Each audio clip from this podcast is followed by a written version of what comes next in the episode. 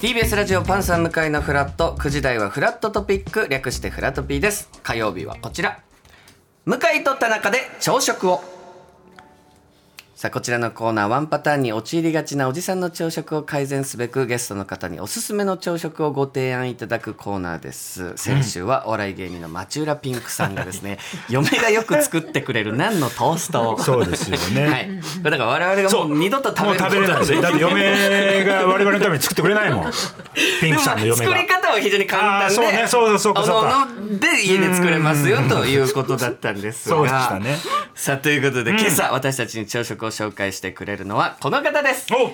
うございます。ファーストサマーウイカです。よろしくお願いしよろましす。くお願いいたします。よろしくお願いいたしますお願いいたしますラジオなのでね、見た目をお伝えできないのが残念なんですが、はいそうよ 本当ですよまあまさに、あなたまあ、この後紹介します、ん炎上する君はいという、まあ、作品の、はいまさに役の本当だ格好っていうか、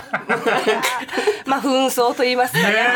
はい。で来ていただい本て、当もうに本気で TBS ラジオを取りに来ようと思って、ラジオへのはい情熱をね、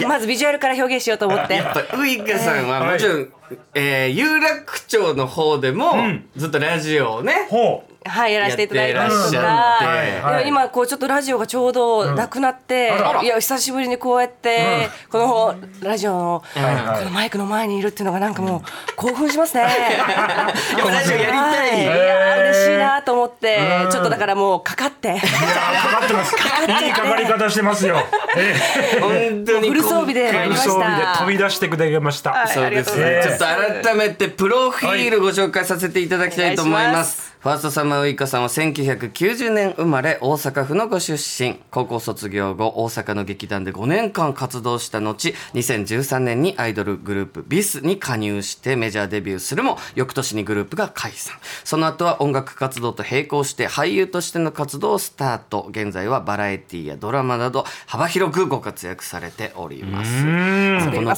い何ですか恐れ入ります。ありがとうございます。いやいやもうおかげさまで大活躍ですよ大活躍でいらっしゃいますありよがとうございいやます。本当にはいウイカさんってもちろん僕ら会うのはやっぱバラバラエエテティィでねーの現場じゃないですか。はいはいでも本当バラエティだけじゃなくですね本当そうですねこの後もたくさん紹介させていただきますが、い、ろんな作品に、やりますねまあ、演技の方ですねねえ俳優業、うんそうでは実はそっちだったんですよね。ねプロフィール見ると劇団そうよいわゆなんるですね関西の小劇場と呼ばれるところがあって、まあ、下北でやってるようなイメージに近いと思うんですけどはあもうザ劇団みたいなところから上京してきてという感じなんで紆余曲折あってこうなやっぱ原点にまたこう戻ってるというかまあいろいろやっそうてでるすね中の回り道したようなイメージですけれども、うんやっとという感じちでょっとすね。ね、深くお話聞く前にですね、こちら、朝食を食べながら、そうなんおですよ話を伺おうということで、えー今朝紹介してくれる朝食は何でしょうかはい、えー私が紹介する朝食は台和のフルーツサンドあらご存知ですかいえ初めて。あらちょっと今来ましたすが、ごいねこれパンも、ちょっとカラフルですほね。んまやいやちょっと私このカラーのやつ初めて見ましたこれ限定じゃないですかね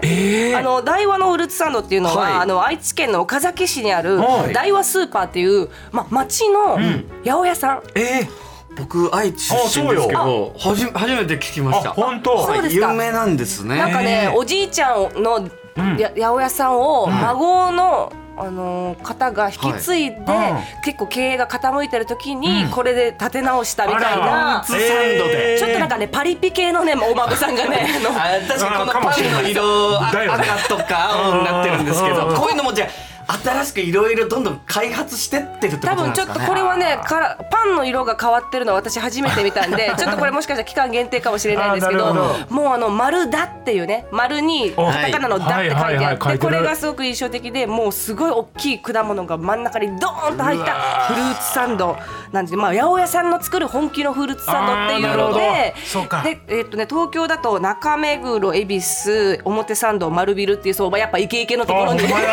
ほんまや場所がそうや やっぱわパリピ当地にありますよねおーでやっぱこういう差し入れとかそういうところで出てくることが多くて、やっぱはい一回見たら忘れないんですよねこのインインパパククトトがあ確かる。にで私やっぱこれねちょっと高いんですよ。お今日はあの、は私のお気に入りのはいメロン、マンゴー、マスカットっていうのを、はいあのご用意していただいたんですけど、はいマンゴーに限ってはもうはい1200円。しますね。なるほどいいお値段。そうなのマンゴー一つ買うよりやっぱりこうねこ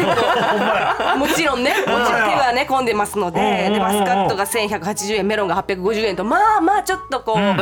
値は張るんですけそれれこどそもちょっと贅沢にそう行き確たかにい時とかになんか差し入れで見つけたらうん一目散にもうぶんどる まず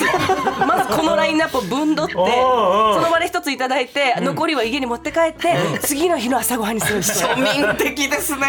あこれなんかえ自腹で買うとなるとねかなりリッチな感じになっちゃうんですけど、確かにそうやなんか差し入れでいただいた時は持って帰って次の日の朝食にするのが一番の幸せ、えでもすごいですねこの断面とー言いま断す念すかごいよ本当にこのマンゴーなんかうまあんカットした半分が丸々ドンそうとなんですすよごい入ってますもんうね。ん高いですけどちょっとお高めですけど、まあ、食べた時の充実感というのはまあそれぐらいしてもいいよなっていうぐらいの満足度はあちりょっまとすいただきますお好きか。なフルーツ田中さんあそれはもうちょっと向井さん選ん三でつありますから。美香ちゃん食べようよえいたあ、だきまそうです。すよ三つありますからね。そうよやっぱパンの色今日ちょっとね色でお伝えすると水色と真っ赤なんですよそうよ食パンの部分が、で真ん中に白がある本当フランスの国旗のよう確かにそうなですねカラーリングになってますけど本当だぜひそのカラーのやつ召し上がってほしいなじゃあ私マスカットじゃあ俺いいですかマンゴーママンンゴゴーーね。じゃあね私メロンいただきますね。すごいよ真っ赤だよあーうわ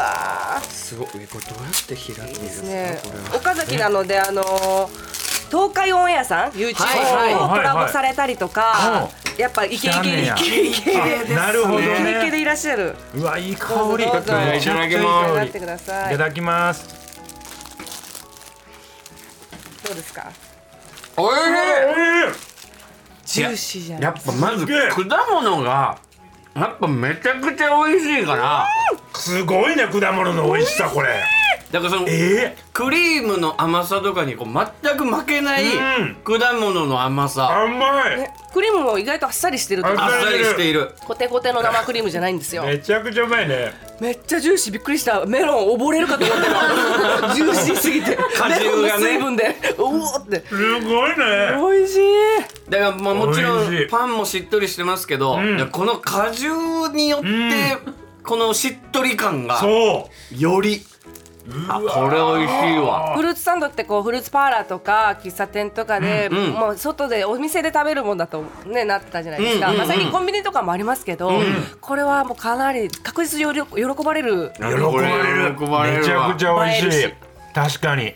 納得このお値段ですよねやっぱフルーツが本格的っていうのがやっぱ何より強いですね、うん、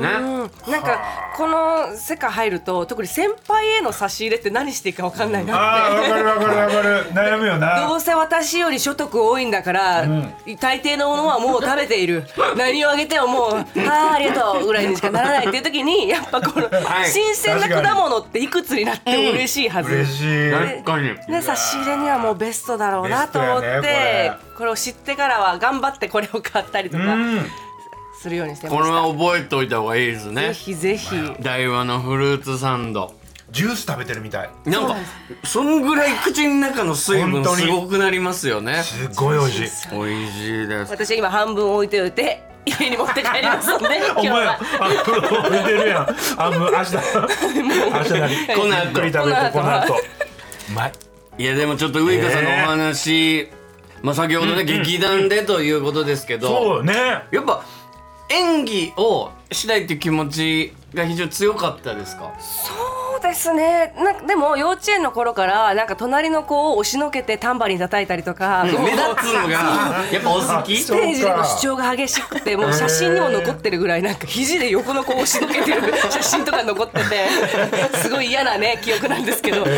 だからこう人前に出るのをこうに臆さないというか、堂々としてたっていうのはずっと聞いてて、はいで小学校の時もなんか主演脚本演出えでシンデレラみたいなやるみたいな厚かましい小脚学生本も書いてるんですすかげえ脚本演出して主演もやるっていうすごい嫌なこれですね子供をもう自己顕示欲の塊のすごいそういうのから、まあ中学校高校も音楽やりつつそういう常に文化祭とかではそういう歌をやるみたいはいはいはいな。同時になやっぱるりほどねそういでう感アじイドルっていう道そもうよそうですねだから東京来た時は事務所とかバイトも決めないで上京してきて100万だけ持ってへーでツイッターがもう出始めてた時期だったんで、毎日こうツイッター見たりとか飲み歩いたりしてる時にたまたまビスの募集があったんですよね新メンバー募集って。でしかも書類審査がないっていう。もういきなり面接ができるっていうので、はいはいあじゃあ ABEX いけんじゃんっていうそのミーハー心から言ってそのグループのメンバーの名前も 曲もひもう一つも知らないのに受けてなんかいやなんか大阪から来ましたみたいななんかち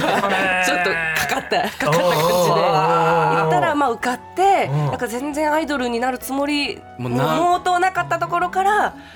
始まってステーエジネルギーすごいですよねすごいねこう自分を表現したいとかなんか人前で喋りたいとかそうですね。なんかこうだから内容は何でもいいんだと思うんですよね。はあ結局人前で何かできたらいいからだからバラエティティも好きだしはいもちろんラジオもそうですね。なんかこういやなこれがやりたいとかこれしかやだみたいなこだわりっていうのが一切ない。うーんないですね。でもまあここに来てって言うとあれですけどそまあえーそう炎上する君」という、まはあ、い公開される映画、はいこれ西加奈子さんの短編小説が原作で、えー、浦地布さんと、まあ、ウイカさんがんこうし、まあ、主役のお二人というかありがとうございをます演じてらっしゃるんですが、うんこの「炎上する君」僕は小説で読んでたんですけど、はいはいはいはい西さんの作品が好きで。うんで西さんの作品ってやっぱりもう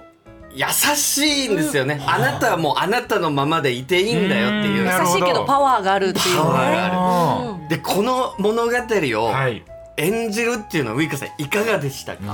いやこう、まあ、浦地布さんが主演っていうのは決まってたところで、この「なしだ」という役を浦地さんがはい演じられるんですけど、はいその相方、まあ、シスターフットでいうと相棒んのはいポジションを、浜中という役、今日はその格好で来ていただいてるんまですよさにね、メガネにお下げっていうのも、はいでもこう最初だから誰にしようかなっていうところから探してくださって、福田桃子監督が私がいいんじゃないかっていうふうに名指しいただいたんですけど、はいだからそこから見た目とかもこうこの浦地布さんを主軸にじゃあこの人の横にいるんだったらどんな感じかなっていうのは,、はいはいはい小説に細かく書かれているわけではなく、はい作り上げた浜中像みたいなものでうんやってたんで、この眼鏡も私が学生というか若い時にかけてたあ自前なんです自か前の眼鏡で劇中の時は本当に度がどう入ってるメガネだもんね瓶底眼鏡みたいそうなよねああのをかけてたんですけど今ちょっとあの ICL っていう最新の視力の手術矯正手術をしたんでおー目良くなっちゃったんで今日はレンズ抜いてきたんですけど。そうなんですこのか眼鏡ももうずっと本当にもうどの入ってる眼鏡をそしうだてね目がしじみぐらいになってあーでもそれがすごいやっぱはいり生々しくてリアリティあってかなと思ってこねうやって作り上げていって。このなしだと浜中っていう、まあ、二人の女性が、まあ、要は学生時代とかのそのい容姿だったり、その女性の搾取だったりそういうことすっごいこの社会に反発を持った二人ですよね。靴としてこうふつふつとずっとはい腹渡が煮えたぎるような状態で、まあかといってこう誰かを責めたりとか、こう何々しろっていう風な感じじゃなくって。こうどうにかしたいと思いつつもやもやしているところにこう足が燃えている男がいるらしいぞって いうのねでその男を探し出すっていう突然 こうあでファンタジーというかそうね炎上する君」ってタイトル見た時に、その気持ちが燃えているとか、はいえーなんかその今でいう SNS が炎上しているとか、はいっていうことかと思いきや、本当に足が燃えてる男の話なんです ねよ面白いですねそれがまたすごく面白いんですけそうなんど。ですよね西さんのこう面白いところというか、うんやっぱその中でもメッセージ性がこう散りばめられていて、うんでうん福田監督もすごくこう波乱万丈な人生を歩まれてる監督で、やっぱこう自分の体験だったりとか、本当に彼女もコロナ禍でこの映画が撮れなくなったりとかしてもうどうしようかなっていう時にあのゆっきゅんさんっていうテーマソングがあるんですけど、はいゆっきゅんさんの曲を聴いて、もう一回こう「君は悪くない」っていう言葉とかいろんなことに救われて、もう一回この映画やろうってでちょうどそのコロナ禍に私が「彗星のごとく」現現れてこのタイミングが人だっていう。あーれてなるほどあこの人なら浜中ができるんじゃないかっていうふうに、まあ、キャスティングいただいたっていうなんか全てがこう合致してこの2023年に、まあ、コロナ禍をを舞台にした状態でこの「炎上する君を」まあ、公開できるようになったっていう話だったんですよね。いやだからこう結構続きますよねそのウイカさんの作品が、うんうんうんうんその田中さんもご覧になったって言ってましたけど、禁じられた遊び。はいこれちょっとホラーのそうですねこちらはあのリングの中田監督はいはが撮られる、まあ、最新作のホラーなんですけど、それの、まあ、リングでいうところの貞子そう。みたいえなぐいよ。この恐ろしいキャラクこタのーイカちゃんも。怖かったですか 怖かっよかったた。いや、すごい。振り幅えぐくて。あー嬉しいついていけなくて気持ちが炎上したみたいな感 嬉しじ。いついていけなくて、すっごい振り幅と思って。ちょうどだからほぼ数ヶ月後にそちらは公開なんですけど、そうだねうんもうだからキャラクターが いやそうなんですうよんそれでいうとだからそうよ大河ドラマ2024年の大河ドラマ「光る君へ」では清少なのをやるんですよね。清少なのそうなんですよとんでもね。ない振り幅でやってますね。ねそうなんですよね。どうですか大河のお話来た時のお気持ち聞きたいは。いやなんかこう大河は大河でも、ここまで有名なキャラクターというか人物はい。ははいい。を当ててもらえるとは思ってなかったんで、女性の歴歴史上の女性の人物っはていあんまりいなくないですあか、確かにそうだうんねうん男性と比べると。天皇様だったり、はいあとはこう、まあ、奥様ねそのうん武士とかの奥様だったりしますけど、うんこうな確立された女性の歴史上の人物少ないんで、なんかすごく嬉しかったんでもう早速あのなんか墓参りみたいなの行きましたもう先祖に報告しまし先祖たにちゃん感と。謝して。 なんかそうちょっとだから緊張しますけども、あのフランクインして、あ本当あの般若のカナダさんにはカナダさんも出てるんですよねえーそうちょっとカナダさんとは同じシーンが多そうなので、へーそうなんですかそう楽しちそょうっとなんかなんかほっとするというか、やっうんうんうんぱ強強のねゴリゴリ俳優さんに囲まれると多分萎縮しちゃいそうなところいやだってが。大河なんですよ本格派の人しかもちろんいない中、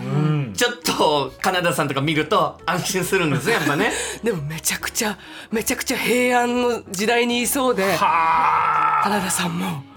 もう画面で黙って、うんうん黙ってたらめちゃくちゃかっこいいと思っあて、でも似合いそう全然カナダさんわかる分からなくて理系ですからねカナダさんもねうんやっぱりね。今回のその光る君へはかなり今までの大河の中でも人と一味違うと思いますけど、うん。ちょっとすごいかもしれないです。あー本当。本当だからどれえもー本当楽しみなんですけど、改めて今回炎上する君、はいえー絶賛公開中ですがちょっと見どころとかリスナーの皆さんにはいいただいてもよろしいですか、そうですねあのーまあ高円寺に住むもう年頃のはい女子二人がですね、もいうやなこんうファーストシーンから本当すごいインパクトのあるねいやすごい面白ウい。イカさんとウラジさんの、まあ、ね。ダンスから始まるんですけダンスシーンからどねもうもうかなりセンセーショナルにはいこう、脇毛だったりとかそうそうそうよ。ね露出もありつつ、うんでもそれをこう性的に搾取されないんためにこうもがくような二人はいの、まあ、鬱屈とした、いでも魂の叫びみたいなのが詰まったシスターフットムービーで、まあ、ちょっと現実に絶望する瞬間とか、なんかずっともやっとするけど答えの見えない感情みたいなことが、この映画を見てあこれだったのかもしれないなってこう気づきがあったりとか。いもしこれ見て多分よくわかんない人も多分世の中にいる気がするんですよ、うんうんピンとこない人もいると思うけど、あでもこれに救われるこういうことに悩ませる人もいるよねっていう存在を知る、まあ、きっかけになる映画でもあるかなと思ったんでいろんな人にまあ感じてもらえたらいいなと思ってます。いや本当人間参加っていうかねわかるなんかエネ